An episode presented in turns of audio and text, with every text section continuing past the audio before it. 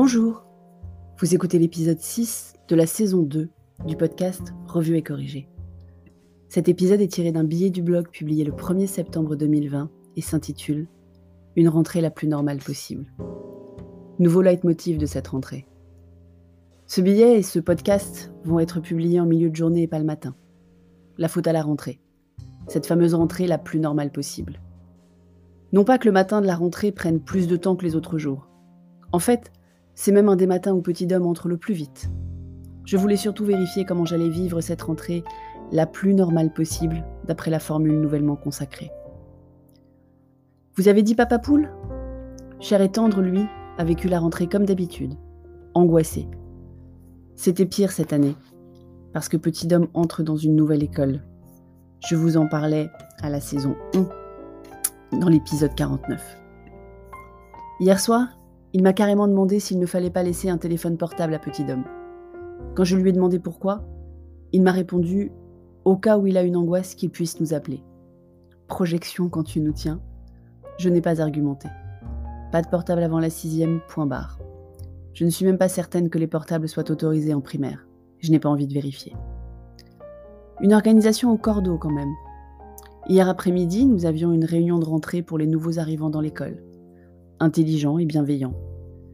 Quelques GS, grande section pour ceux qui n'ont pas d'enfants ou qui ont oublié, beaucoup de CP bien sûr, et quelques plus grands, tous les adultes masqués. Petit discours d'accueil dans le préau, visite de l'extérieur des locaux pour que les enfants se repèrent, explications sur les gestes barrières à la cantine, et rappel des horaires d'arrivée, avec échelonnage des classes pour éviter les attroupements.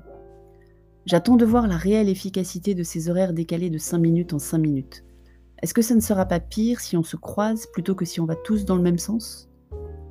Vous avez peur, vous? Ce matin, on entend sur les chaînes d'infos des parents qui ont refusé de remettre leurs enfants à l'école. Pas suffisamment d'assurance qu'ils ne seront pas contaminés. Cette incertitude est réelle, bien sûr. Mais je ne comprends pas ce que ces parents attendent en termes d'assurance. Je ne vois pas comment on peut être complètement rassuré, en fait. Le risque zéro n'existe pas. Jamais. Dans rien. Le manque de respect des gestes barrières par les gens qu'on croise dans la rue n'aide pas. Les gens sans masque, il est obligatoire dans la rue à Bordeaux comme dans beaucoup de grandes villes par exemple. J'ai choisi d'assumer cette incertitude, de réévaluer chaque jour à l'aune des informations égrenées nos habitudes, nos pratiques, nos réflexes. Parce que l'alternative est impensable. Se laisser aller à la panique, se couper des autres, s'empêcher de vivre. Donc on vit la rentrée, la plus normale possible. Le stress normal de la rentrée? Tous les ans, c'est pareil. Cher et est en panique, j'ai un pincement au cœur, et petit homme est impatient. Encore plus cette année que les autres d'ailleurs, curieux qu'il est de toutes les nouveautés promises.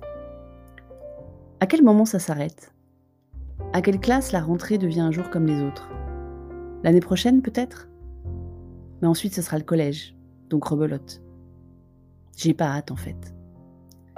Merci de m'avoir écouté. Si vous écoutez sur Apple, merci de laisser un commentaire avec vos 5 étoiles. Et sur toutes les plateformes de balado-diffusion, abonnez-vous et partagez. À bientôt!